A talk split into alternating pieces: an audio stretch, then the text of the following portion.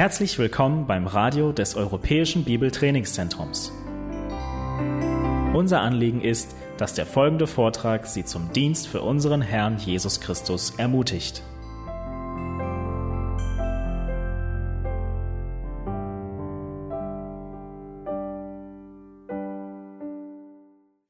Ja, ihr Lieben, wir wollen beginnen, wir wollen die Zeit ausnützen. Und äh, freut mich, dass ihr hierher gefunden habt. Und äh, wie ihr der Beschreibung der Seminarunterlagen entnehmen könnt, geht es hier in diesem Vortrag um drei unverzichtbare Kennzeichen der Pioniermission. Da schlägt mein eigenes Herz natürlich ein bisschen höher, weil ich auch aus diesem, äh, in diesem Bereich selbst tätig bin als Gemeindepionier. Das ist so äh, meine Grundberufung, würde ich sagen. Und äh, deshalb freut es mich auch, darüber sprechen zu dürfen. Dieser Titel stützt sich ja auf Römer 15, die Verse 24, 14 bis 21. Und dort geht es im Wesen nach um die Pionierarbeit im Gemeindebau und deshalb eben auch dieser Titel. Ich bin mir bewusst, das ist eine etwas zugespitzte Formulierung, aber als Gemeindehirten seid ihr ja gewohnt, eigentlich auch äh, geistliche Lektionen auf euch auf euer eigenes Berufungsprofil anzuwenden. Ich bin ein waschechter Schweizer, aber das hört ihr ja wahrscheinlich an meinem Akzent. Und äh, wenn ich ihr nicht folgen könnt, dann habe ich eine gute Entschuldigung. Meine Frau Judith ist auch hier, sitzt dort hinten. Äh, wir stehen schon seit 20 Jahren im Gemeindebau in der Schweiz. Ich habe meine äh, Ausbildung ursprünglich in theologische Ausbildung in England gemacht. Und äh, unsere Liebe gilt, wie gesagt, der Gemeindegründungsarbeit. Das Ziel war Mission. Als wir äh, diese Missionsbibelschule besucht haben an der schottischen Grenze, Northumbria Bible College, und wir hatten uns auch interessiert für Norditalien, aber schließlich hat Gott uns äh, in die eigene Heimat berufen und da sind wir nun Inlandmissionare auch in in der Schweiz. Judith und ich haben zwei erwachsene Kinder, wir haben drei Enkelkinder und freuen uns eigentlich auch, dass äh, unsere zwei Kinder auf dem Weg sind. Und seit fünf Jahren dienen wir zusammen mit hingegebenen Geschwistern in einer kleinen missionarisch ausgerichteten Gemeindearbeit in der Nähe von Basel. Wenn wir also heute Nachmittag über Römer 15 sprechen, dann richten sich diese Worte nicht nur an euch, sondern in direkter Weise auch an mich selbst. Bevor wir diese acht Verse nun lesen, will ich euch noch einige Anmerkungen vorausschicken. Das soll uns helfen, auch vertraut zu werden mit diesem Text aus dem Römerbrief. Es wird angenommen, dass Paulus den Römerbrief und damit auch diese Zeilen gegen Ende der dritten Missionsreise abgefasst hat. Und zu diesem Zeitpunkt lagen bereits 20 Jahre Missionsdienst hinter ihm und wie wir heute wissen, noch etwa 10 Jahre Missionsdienst vor ihm. Der Apostel musste bei der Abfassung des Römerbriefes wie ich etwa so Mitte 50 gewesen sein. Bezüglich unserem Abschnitt in Römer 15 fällt auf, dass Paulus eine überaus klare Vorstellung von dem hatte, wie sein Dienst beschaffen sein sollte. Und diese klare, umrissene, klar umrissene Vorstellung hat nicht zuletzt damit zu tun, dass sich Paulus über Jahrzehnte gegen jeden erdenklichen Widerstand durchzusetzen hatte. Immer wieder äh, musste er auch aus dem Gottvertrauen heraus diese Herausforderungen auch bewältigen. Das konnte er nur, weil er so ein tiefes Berufungsbewusstsein gehabt hat. Und der größte Widerstand kam natürlich aus den eigenen Reihen. Und dieser hatte paradoxerweise mit seinem Dienst, seiner Berufung an der Sache Gottes zu tun. Der Apostel der Heiden. Das konnte man einfach nicht verstehen, dass Gott solche Wege einschlägt. Aber Gott hat den Paulus den Apostel Paulus gebraucht als sein Werkzeug und er hat sich gebrauchen lassen. Ja, es ist herrlich, auch die Leidenschaft zu sehen, mit welcher Paulus seine eigene Berufung verteidigt. Und genau darum geht es auch hier in unserem Abschnitt. So wie Hudson Taylor viele Jahrhunderte später gegen die Vorurteile der etablierten Mission ankämpfen musste, sehen wir diese Ansätze bereits hier bei Paulus. Und von diesem Hintergrund her wollen wir diesen Text nun für sich selbst reden lassen. Und um der Klarheit willen äh, werde ich auch äh, kurze Anmerkungen machen, währenddem ich den Text lese, damit wir gleich, gleich vertraut werden mit diesen acht Versen. Wir lesen auf Römer 15, Vers 14. Ich selbst aber habe, meine Brüder, die feste Überzeugung von euch, dass auch ihr, so wie ich selbst, voll Gütigkeit seid, erfüllt mit Erkenntnis und fähig, einander zu ermahnen. Mit diesem einführenden Vers anerkannt, äh, hat Paulus die geistliche Reife der Römer anerkannt. Und diesen Vers werde ich bei meiner Auslegung auch nicht weiter berücksichtigen. Ab Vers 15 kommt der Apostel nun auf seine eigene Berufung zu sprechen. Und das ist es, was uns heute Nachmittag auch interessiert.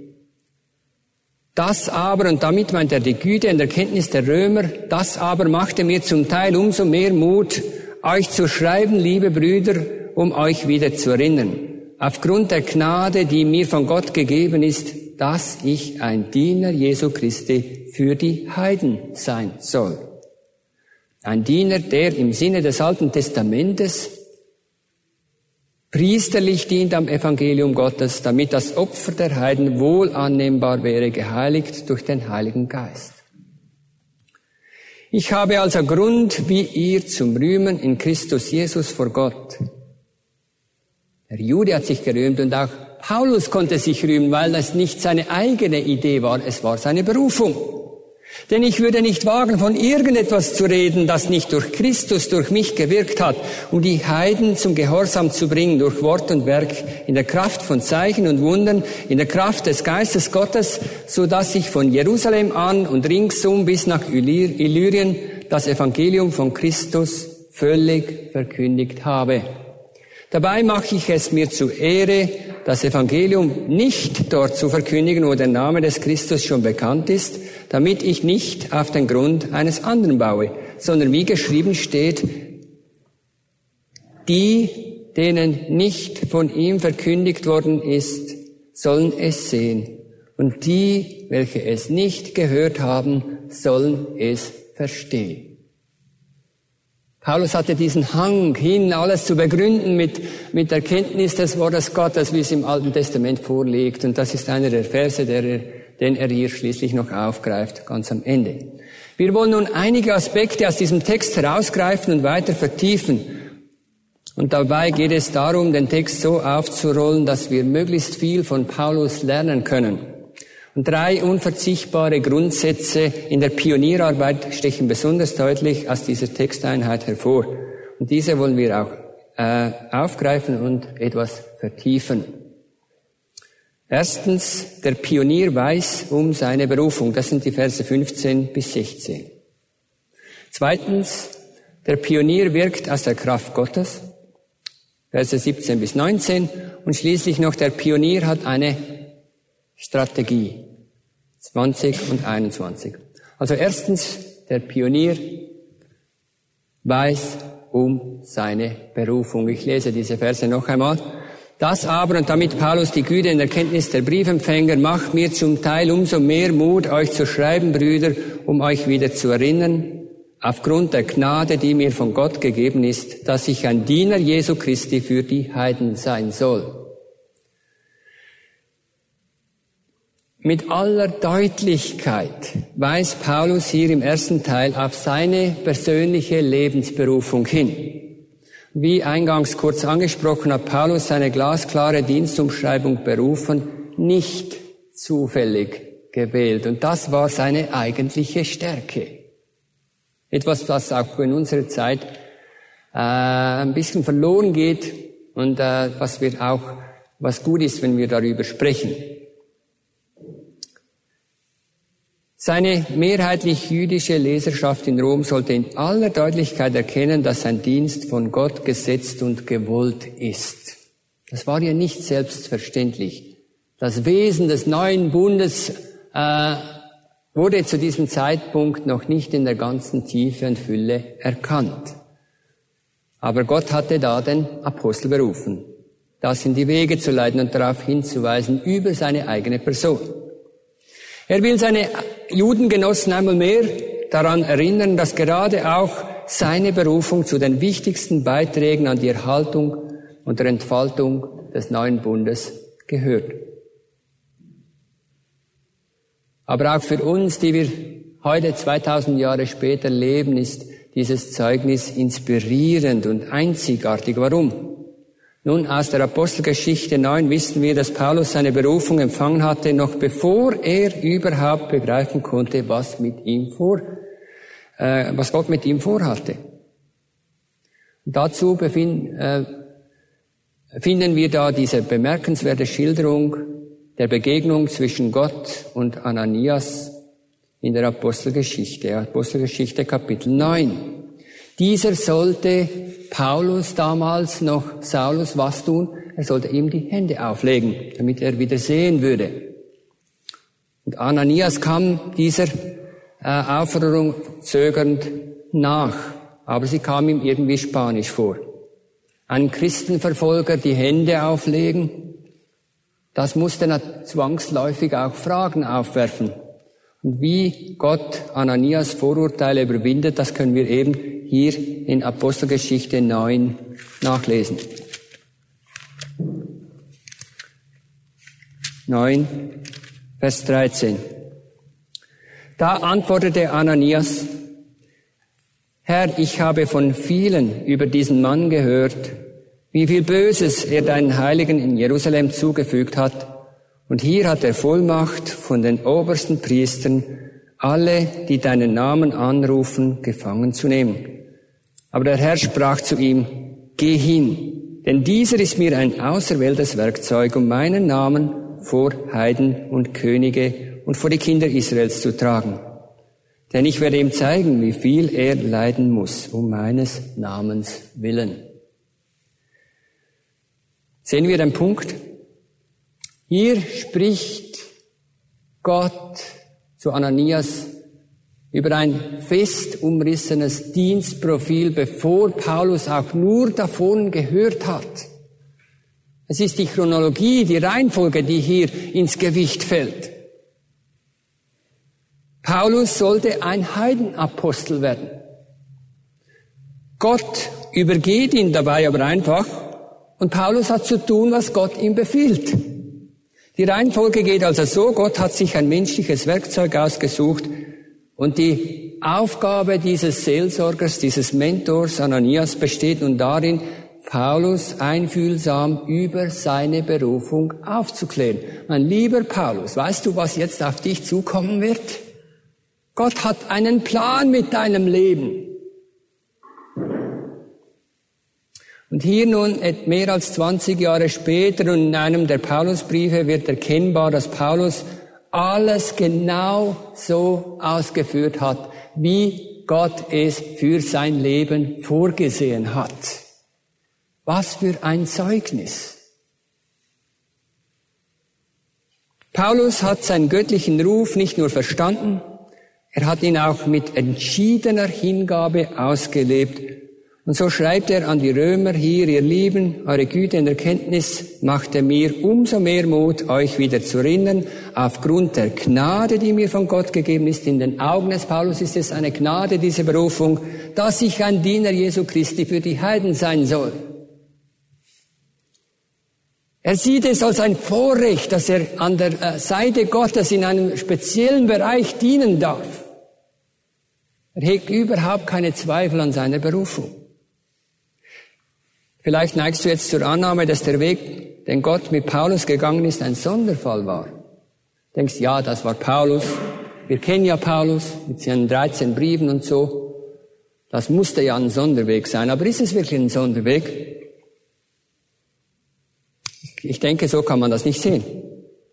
Paulus ist nicht der Einzige, mit welchem Gott Pläne hatte, ohne sie vorgängig oder diese Brüder vorgängig zu fragen, auch oder Schwestern. Denken wir nur an Jeremia. Was sagt die Schrift von Jeremia? Jeremia 1, Vers 5.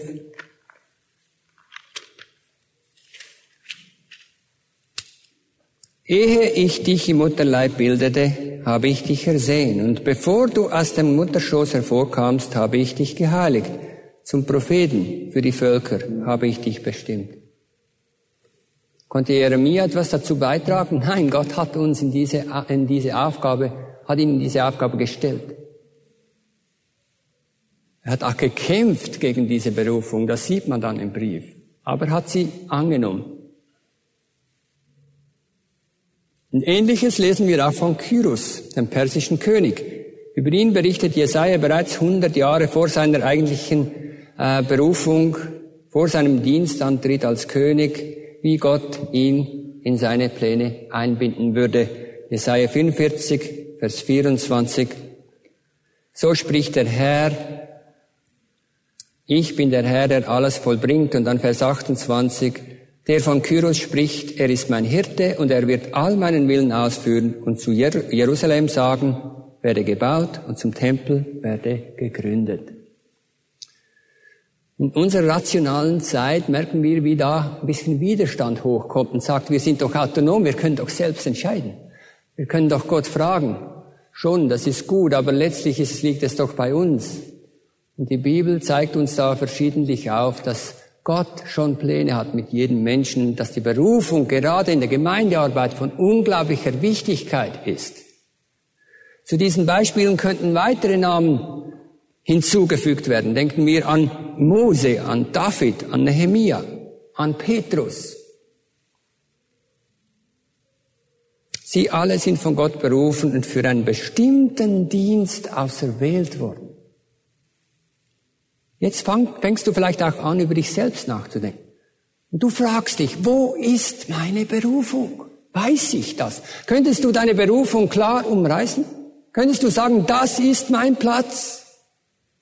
Das ist eine wichtige Frage, die äh, wir auch beantworten sollen. Das Muster ist immer das gleiche. Gott ruft und der Mensch dient.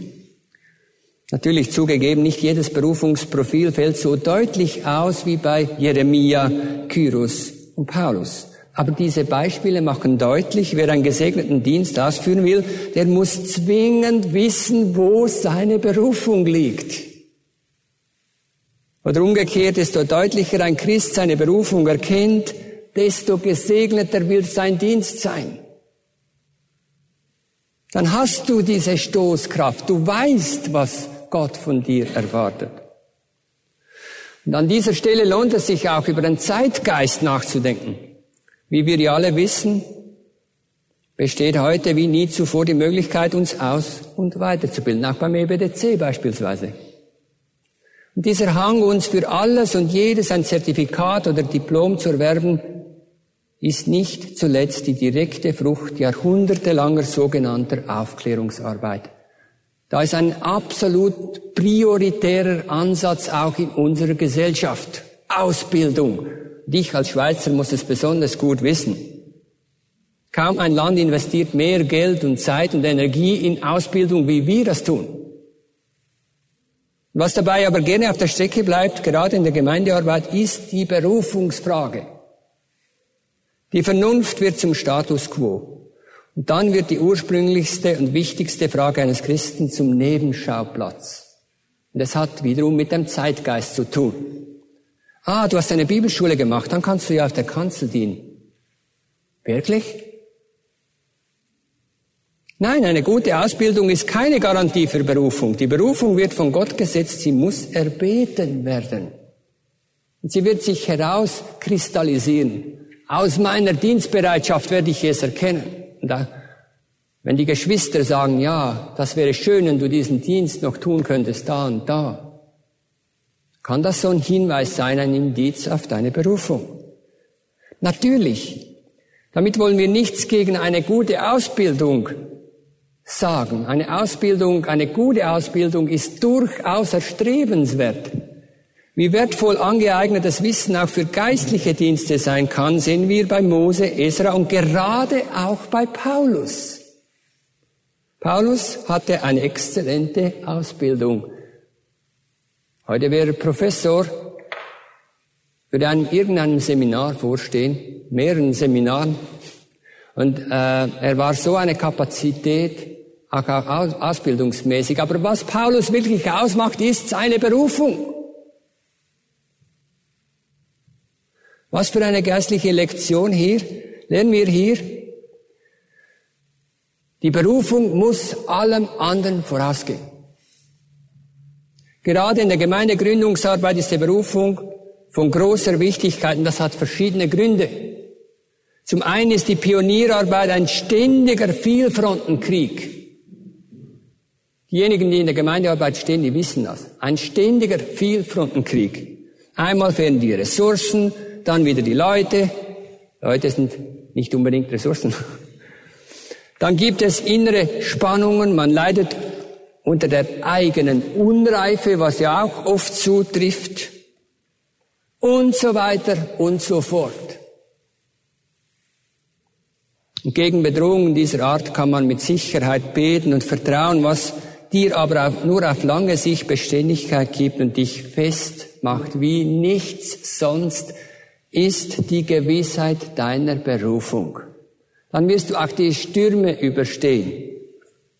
Frei nach dem Motto, ach ja, Gott hat mich zum Pionier gesetzt, dann werden diese Stürme bestimmt wieder ein Ende nehmen.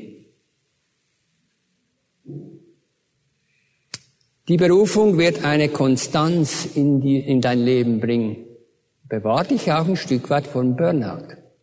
Weil du dann auch, das, das, du merkst dann mit den Jahren, mit der Zeit, wo die Grenzen liegen, wo du, du die Sache nun Gott überlassen musst.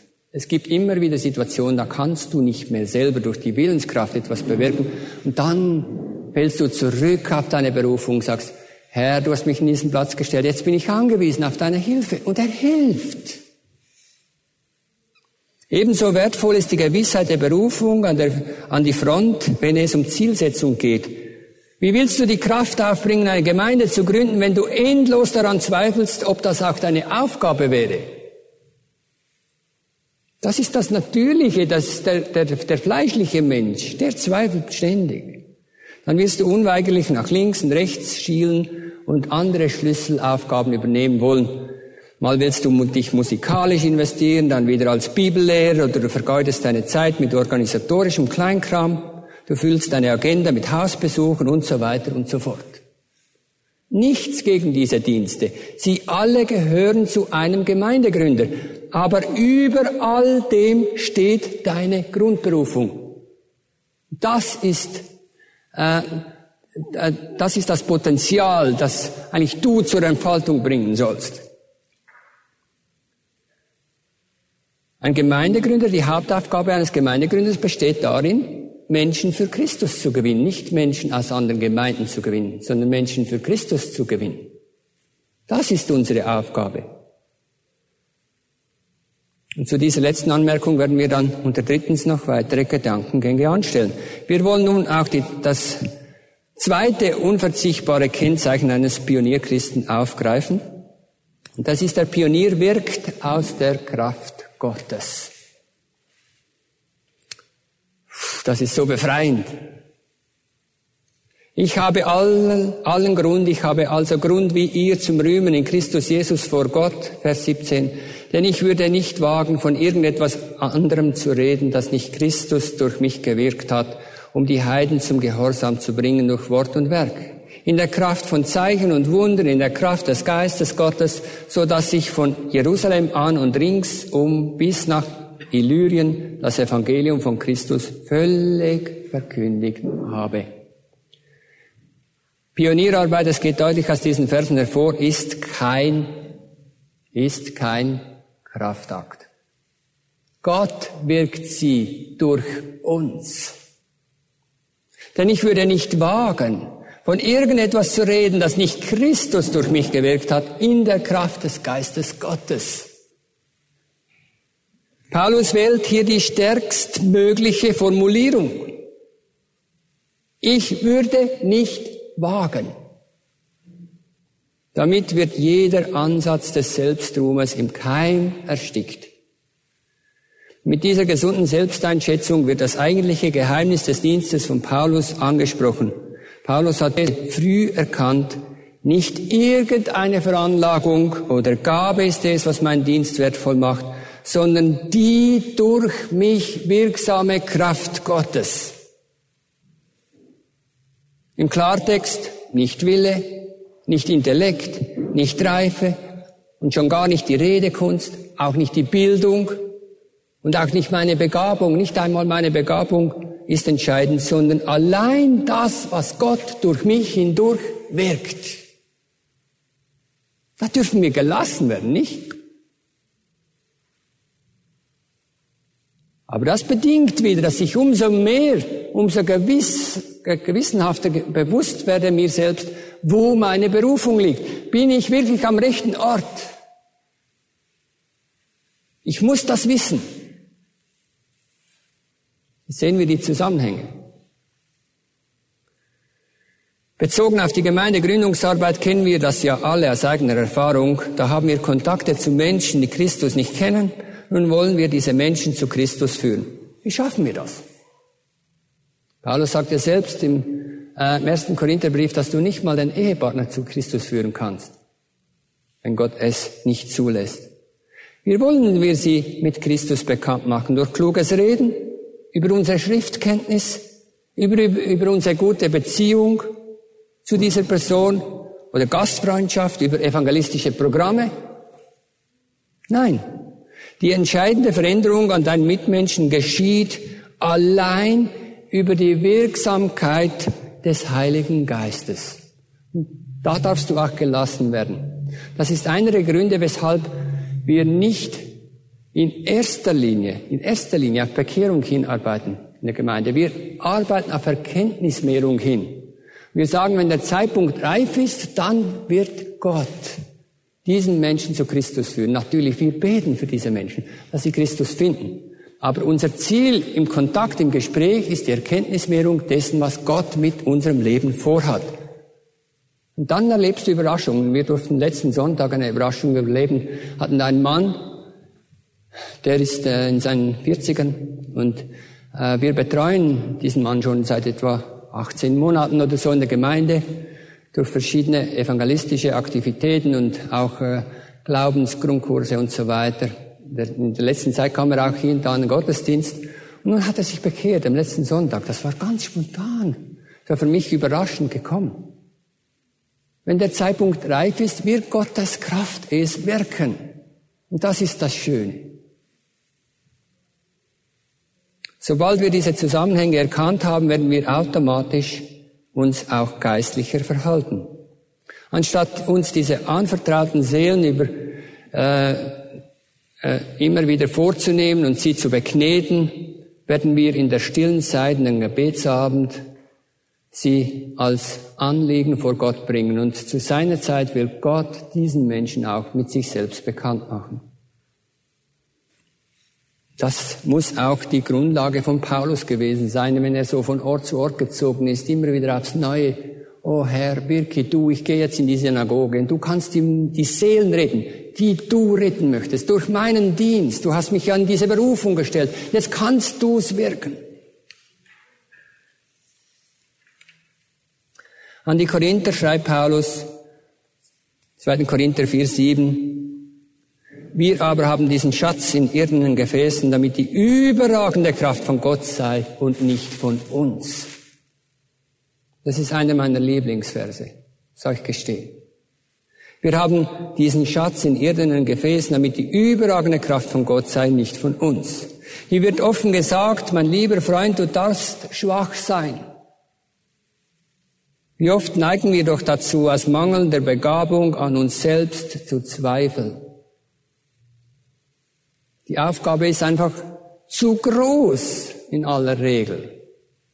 Aber das ist Gott gewollt, weil er durch deine Schwachheit hindurch wirken will. Wenn es uns dann richtig einholt, dann werden wir sentimental. Kennt ihr das? Wir werden sentimental. Aber solche Sentimentalität hilft dir nicht wirklich weiter. Was dir weiterhilft, ist die Einsicht, dass Gott versprochen hat, durch dich hindurch wirksam zu sein. Und deshalb ist ja die Berufung so wichtig.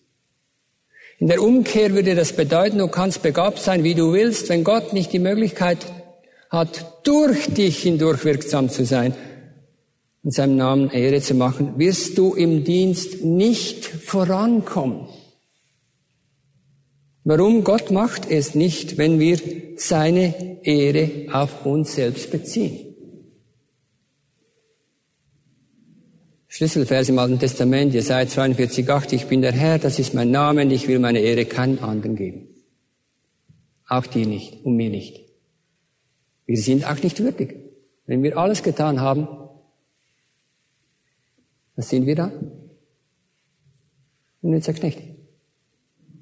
Aber Gott gefällt es, durch unsere Schwachheit hindurch wirksam zu sein. Und dieser Ansatz der entschiedenen Selbstlosigkeit ist gerade in der Pionierarbeit von größter Bedeutung. Warum? Wahrscheinlich gibt es kaum einen Gemeindezweig, der so sehr bestaunt wird wie die Pionierarbeit. Besonders deutlich wird das, wenn wir in den Biografien von Missionaren lesen, sei das nun William Carey oder George Whitfield oder Hudson Taylor.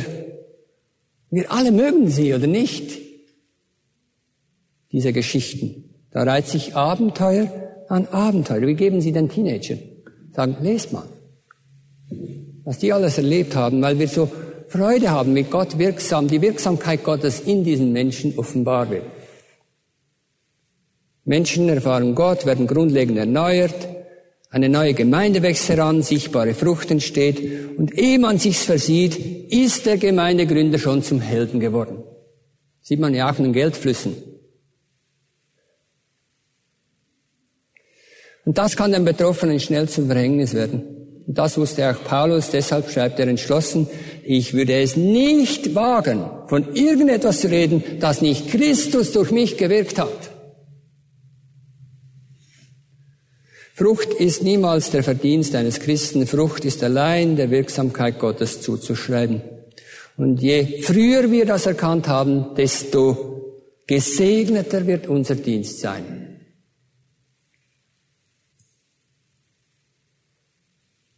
Wie Gott durch ihn, den berufenen Heidenapostel, gewirkt hat, beschreibt er uns im Vers 19 in der Kraft von Zeichen und Wundern. Das bezieht sich natürlich auf seine apostolische Tätigkeit. Das sind Beglaubigungszeichen nach Hebräer 2.4.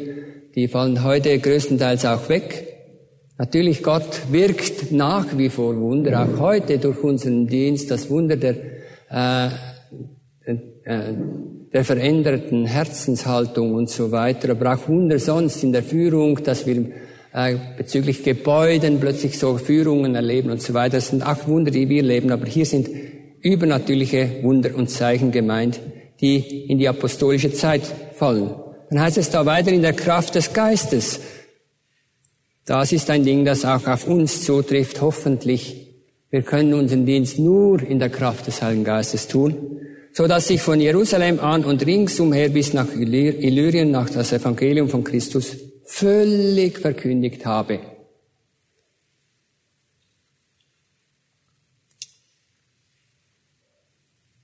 Der Pionier wirkt durch Gottes Kraft, oder vielmehr gesagt, umgekehrt gesagt, Gottes Kraft wirkt durch den Pionier, dann entsteht Segen. Abschließend wollen wir nur noch ein drittes und letztes Kennzeichen des vollmächtigen Gemeindegründers aufgreifen. Der Pionier folgt einer Strategie. Der Pionier folgt einer Strategie. Dabei mache ich es mir zur Ehre, das Evangelium nicht dort zu verkündigen, wo der Name des Christus schon bekannt ist, damit ich nicht auf den Grund eines anderen baue sondern wie geschrieben steht, die, denen nicht von ihm verkündigt worden ist, sollen es sehen. Und die, welche es nicht gehört haben, sollen es verstehen. Es ist eine starke Aussage, die hier gemacht wird. Dabei mache ich es mir zur Ehre, das Evangelium nicht dort zu verkündigen, wo der Name des Christus schon bekannt ist damit ich nicht auf den Grund eines anderen baue.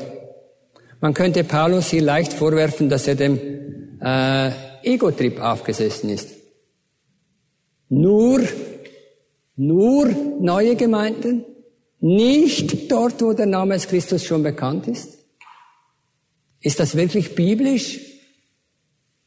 Ist das ein biblisches Ziel? Schreibt Paulus in 1. Korinther 12 nicht selbst, dass die Gemeindearbeit auf, ein, auf dem Zusammenspiel verschiedener Gaben beruht? Oder könnte man ihm gar vorwerfen, dass er die Bemühungen anderer Brüder als zweite Klasse Evangelisation betrachtet? Nein, natürlich nicht. Was wir hier mit Vers 20 vorliegen haben, ist eine typische Gemeindebaustrategie. Paulus ist berufener Apostel der Heiden und als solcher will er wirksam sein. Und um die Wirksamkeit zu erhöhen, will er seine Kräfte bündeln. Haben wir am Schluss des ersten Punktes auch schon angesprochen. Und um seine Kräfte bündeln zu können, hat er eine Strategie eben zurechtgelegt. Es läuft also über, die, äh, über Gedanken der Wirksamkeit, über die Bündelung von Kräften hin zu einer handfesten Strategie. Konkret würde das heißen, Paulus hat zum Ziel, möglichst an allen zentral gelegenen Orten des römischen Reiches eine apostolische Gemeinde zu gründen. Er sieht das schon vor sich, vor Augen. Er sieht das Oströmische Reich, er sieht das Weströmische Reich.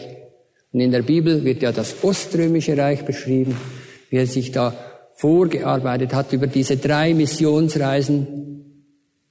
Und das ist schon in seinem Kopf schon an, zu Beginn, wenn er seinen Dienst antritt.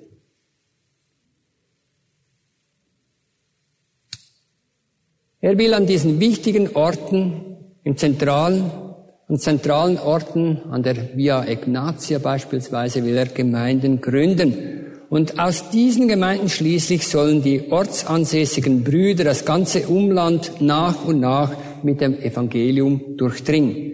Mit anderen Worten, wenn Paulus davon spricht, das Evangelium nicht dort zu verkündigen, wo der Name Jesus Christus schon bekannt ist, dann hat das damit zu tun, dass er der von Gott auserwählte Apostel der Heiden ist. Er sieht sich in dieser Mission. Ich gehe mal an die Orte, wo es eine Synagoge gibt und von dieser Synagoge ausgehend werden Gemeinden gegründet. Aus diesen Gemeinden werden wieder neue Gemeinden gegründet mit, äh, äh, äh, aus der Kraft derer, die durch mich zum Glauben kommen und zugerüstet werden.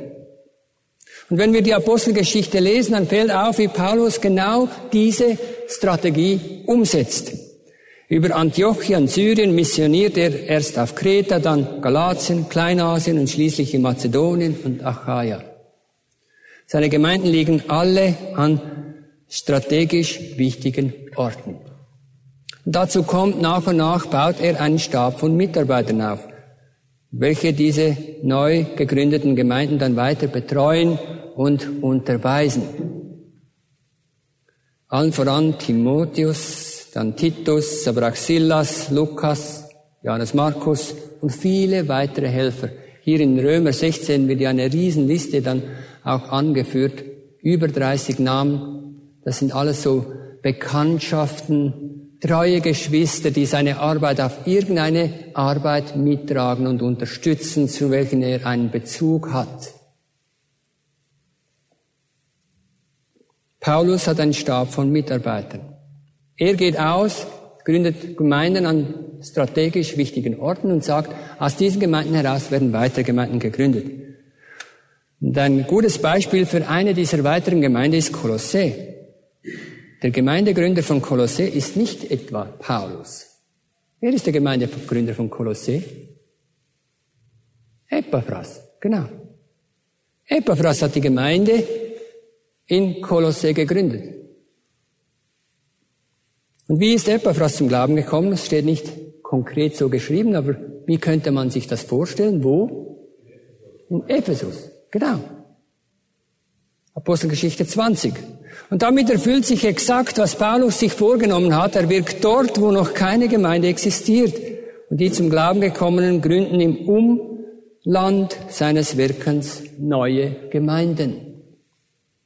Mit zu dieser Strategie gehört auch die Gewohnheit, in jedem Ort erst in der Synagoge zu predigen. Damit erfüllt sich, erfüllt Paulus einerseits Jesu Weisung, den Juden zuerst, dann den Griechen. Damit stellt Paulus aber auch sicher, und das, ich weiß nicht, ob du dir das schon mal überlegt hast, er evangelisiert zuerst in den Synagogen, damit er sicherstellen kann, dass die Gemeinde gleich von Anbeginn von Brüdern geleitet wird, die sich im Ratschluss Gottes auskennen. Wenn du einfach so Gemeinde gründest unter den Heiden, unter den Nationen, kennt sich ja niemand aus mit der Heilsgeschichte. Aber diese Brüder, die da zum Glauben kommen in der Synagoge, die kennen sich aus in der Heilsgeschichte. Und Gott schenkt Segen, viel Segen. Und davon spricht er im Vers 19. Römer 15, 17.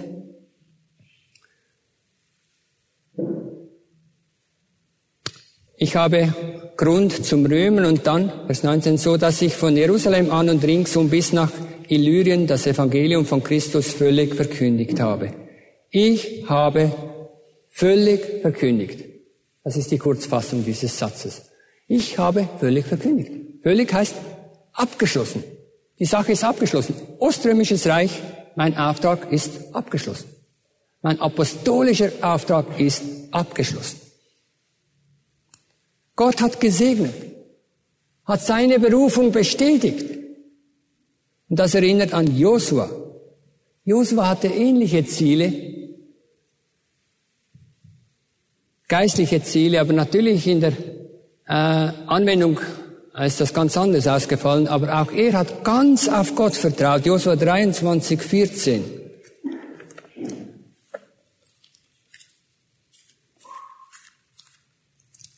Josua 23, Vers 14. Und siehe, ich gehe heute den Weg aller Welt. Josua ist ein alter Mann. So sollt ihr erkennen mit eurem ganzen Herzen und mit eurer ganzen Seele, dass nicht ein Wort gefehlt hat von all dem Guten, das der Herr, euer Gott, euch verheißen hat. Es ist alles für euch eingetroffen und nicht ein Wort davon ist ausgeblieben. Josua. Römer 15, 19. So dass ich von Jerusalem an und ringsum bis nach Illyrien das Evangelium von Christus völlig verkündigt habe. Mit der Wendung von Jerusalem ringsum, wörtlich heißt es hier im Bogen, Jerusalem im Bogen, Mittelmeer, bezieht sich Paulus auf seinen Wirkungskreis im Oströmischen Reich. Illyrien liegt im heutigen Albanien. Im Neuen Testament gibt es keinen Beleg, dass Paulus jemals dort gewesen wäre. Aber im zweiten Timotheusbrief finden wir eine interessante Anmerkung. Im Kapitel 4, Vers 10 da heißt es, Titus ist nach Dalmatien gezogen. Dalmatien, Illyrien, es ist dort die gleiche Gegend. Und so erfüllt sich auch hier, was Paulus sich über einen Zeitraum von mehr als 20 Jahren vorgenommen hat. Seiner seiner Mitarbeiter hat das restliche Umland noch erreicht. Er hat damit auch als Apostel das Umland erreicht. Die Aufgabe ist ausgeführt. Und jetzt verstehen wir, weshalb er diesen Blick nach Spanien richtet. Weströmisches Reich. Da will ich jetzt hin. Römer 15, 24. Auch dort sollen seiner apostolischen Berufung gemäß neue Zentren entstehen. Wie weit Paulus mit diesem Vorhaben gekommen ist, entzieht sich unserer Kenntnis. Aber eins scheint klar zu sein, Gemeindegründer brauchen Vorsätze. Gemeindegründer brauchen Vorsätze, nicht nur Gemeindegründer, jeder Bruder, jede Schwester, die in einem geistlichen Dienst steht, muss, soll sich auch zurechtlegen, wohin sie eigentlich will. Sonntagsschule, wohin wollen wir mit den Kindern? Wir haben ein Zeitfenster, die, die, die Kinder sind aufnahmefähig, sie sind äh, unglaublich zugänglich, auch kognitiv, so in ihrer äh, Aufnahmefähigkeit. Wie nützen wir dieses Zeitfenster von sechs bis acht Jahren in der Gemeinde? Du hast nur sechs bis acht Jahre Zeit, dann sind sie Teenager. Haben wir eine Strategie? Haben wir ein Ziel?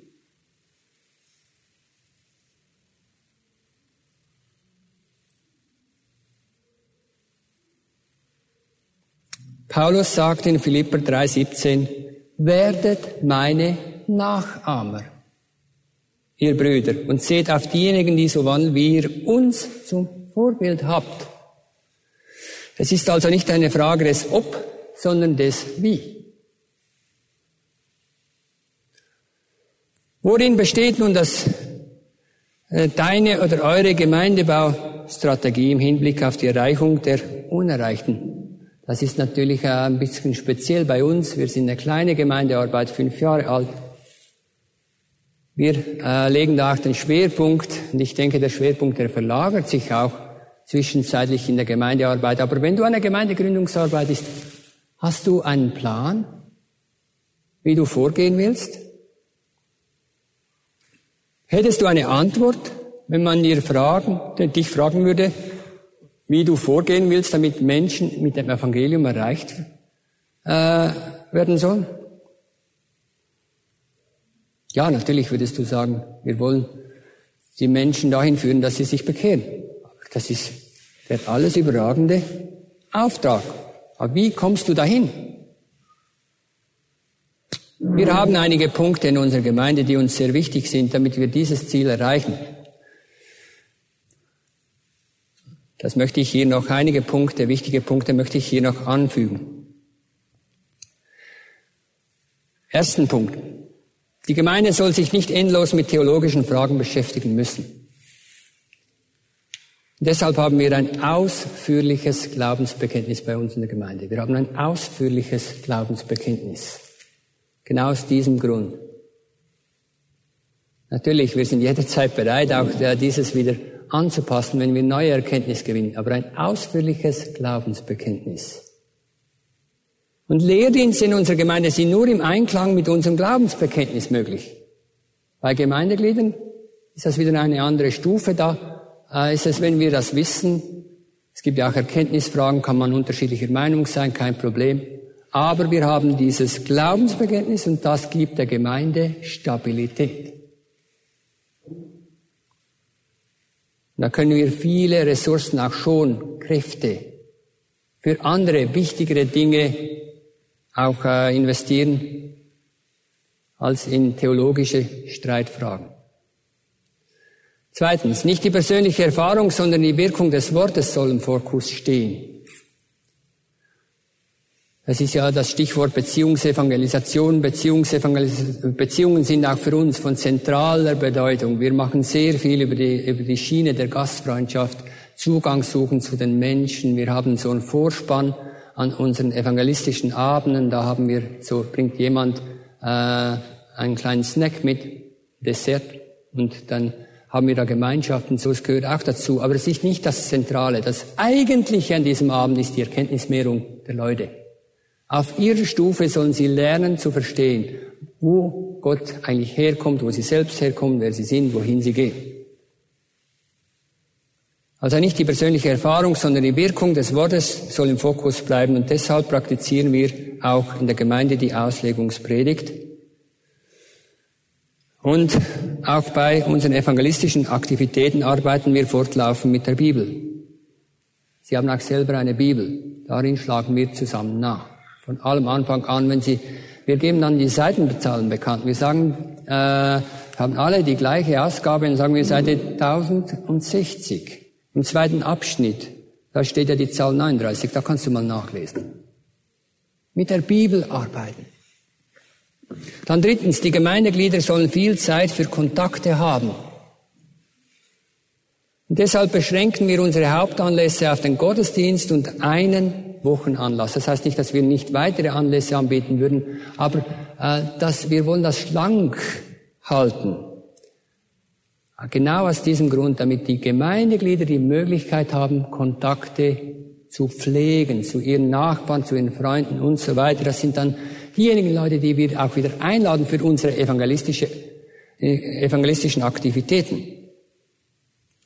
Auch dauern unsere Wochenanlässe, also Mittwochs ist unser Wochenanlass, alternierend, Gebetsabend, Bibelstunde, immer nur eine Stunde. Das ist immer von 20 bis 21 Uhr.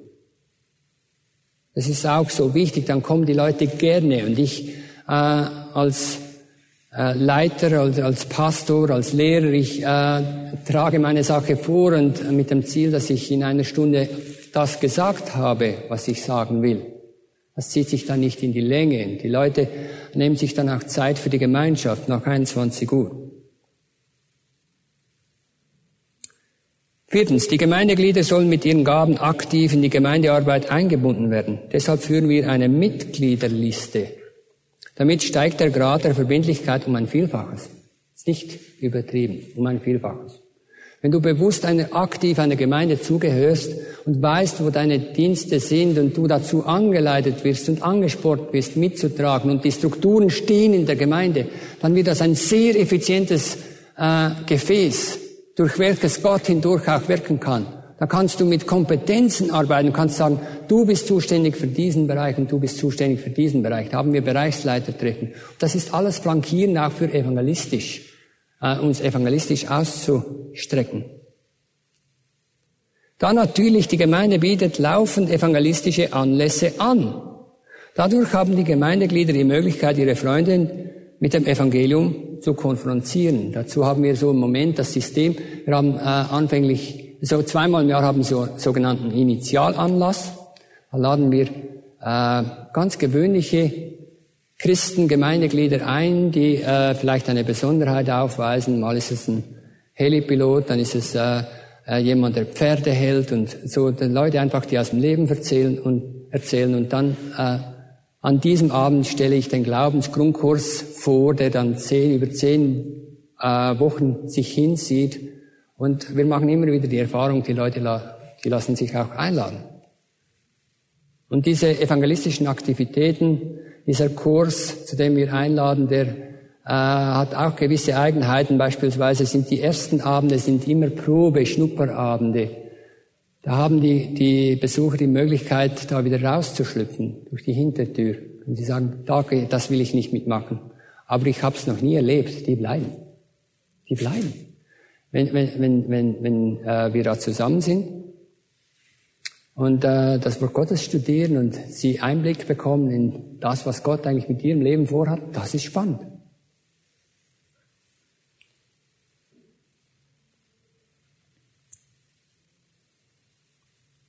Und natürlich eigentlich das, fast das Wichtigste, würde ich sagen. Noch zum Schluss. Wir legen ganz, ganz großen Wert auf einen liebevollen Umgang in der Gemeinde. Das nehmen wir in den Predigten auf. Das äh, haben wir uns auch zum Ziel gesetzt äh, in, bei den verantwortlichen Brüdern, dass wir das ausleben, dass wir das praktizieren. Weshalb einen liebevollen Umgang? Natürlich, da sind wir alle Nutznießer davon. Aber es gibt noch ein höheres Ziel. Was ist das höhere Ziel? Genau, Johannes 13. Die Menschen erkennen an unserem Umgang, dass Christus lebendig ist und dass er lebt. Also wir schaffen ein Klima der Annahme und Wertschätzung. Und daran kann man aufarbeiten. Das habe ich von Stephen Lonetti gelernt. Ein Seminar von ihm. Er hat gesagt, er hat eine Predigtserie gemacht über den rechten Umgang in der Gemeinde. Das hat immens viel ausgelöst. Plötzlich ist da keine Verleumdung mehr, weil man darüber unterwiesen wurde.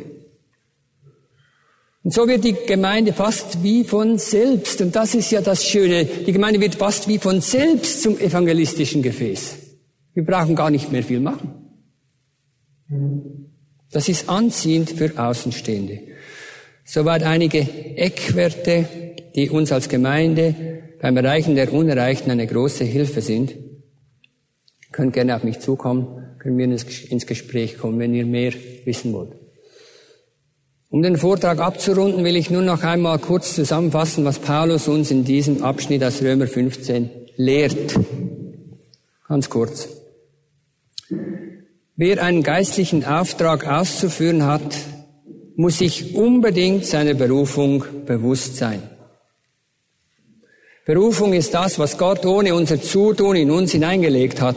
Und besonders in der Pionierarbeit ist die Kenntnis deiner Berufung unverzichtbar. Nur so wirst du die Kraft haben, jede Form des Widerstands mit Gottes Hilfe überwinden zu können. Und zweitens, auch wenn du noch so begabt bist, was in deinem Dienst den Unterschied macht, ist die Wirksamkeit Gottes. Gott liebt es, schwache Gefäße zum Bau seines Reiches einzusetzen. Und wenn du ein Ja zu deiner Schwachheit gefunden hast, wird Gottes Geist mächtig durch dich wirken können. Drittens, als Pionier und Gemeindehirte brauchst du eine Strategie. Eine Strategie hilft dir, ja, hilft dir selbst und auch der Gemeinde, die rechten Ziele anzustreben. Und ohne Strategie verläuft alles im Sand. Mit Strategie wird alles auf wichtige Ziele ausgerichtet und das macht Spaß und Freude und Gott wird geehrt. Natürlich, diese Ziele sollen auch in Übereinstimmung mit Gottes Wort gewählt werden. Wir wollen noch beten. Vater im Himmel, wir danken dir für dein kostbares Wort. Wir danken dir auch für deine Güte und Gnade, dass du uns zu dir hingezogen hast. Und ja, Herr, wenn wir auf unseren Auftrag sehen, dass wir die Aufgabe haben, an, äh, in deinem Auftrag Botschafter zu sein, dann, dann ist das eine Aufgabe, die wir aus menschlicher Sicht gar nicht wahrnehmen können. Aber du hast versprochen, durch uns hindurch zu wirken. Und wir danken dir, Herr, dass wir dir da vertrauen dürfen, dass du auch Berufungen klar aussprichst über unserem Leben und dass diese entkoppelt sind von unserer eigenen Willenskraft, ganz bewusst entkoppelt, damit wir auch frei sein können, das zu tun, was du uns aufträgst. Ich bitte dich für die Brüder und Schwestern, die auch hier zugegen sind, die auch in der Gemeindearbeit stehen, der Pionierarbeit oder in sonstigen Aufgaben, dass du ihnen einfach auch die Gewissheit gibst, dass sie am rechten Platz sind, dass du durch sie hindurch wirksam bist. Ja, Herr, und einfach, dass auch äh, ihre Pläne in Einklang mit Gottes Wort stehen dürfen, damit alles zu deiner Ehre ausgeführt wird. Wir danken dir dafür. Amen.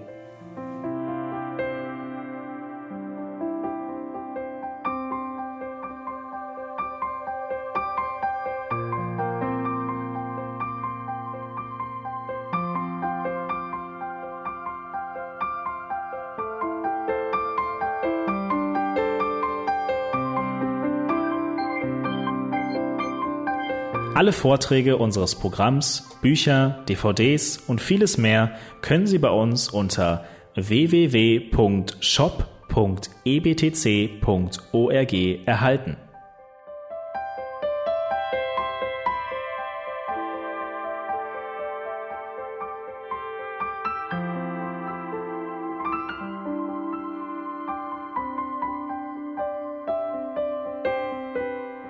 Radio Neue Hoffnung ist frei und ohne Werbung nur aufgrund Ihrer Spenden möglich. Wenn Sie weitere Informationen dazu finden möchten, wie Sie Radio Neue Hoffnung unterstützen können, besuchen Sie die Webseite www.rnh.de.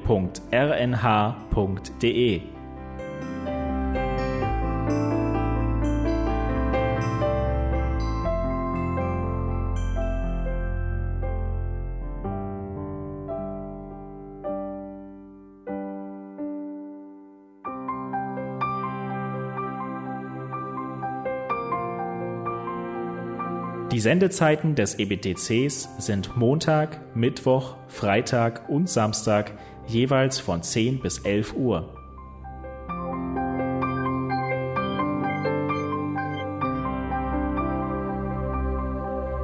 Sie finden uns im Internet unter www.ebtc.org. Eine E-Mail können Sie uns senden an radio.ebtc.org. Telefonisch erreichen Sie uns unter 0049 3060 988 610. Unsere Postanschrift lautet an der Schillingbrücke 4 in 10243 Berlin, Deutschland.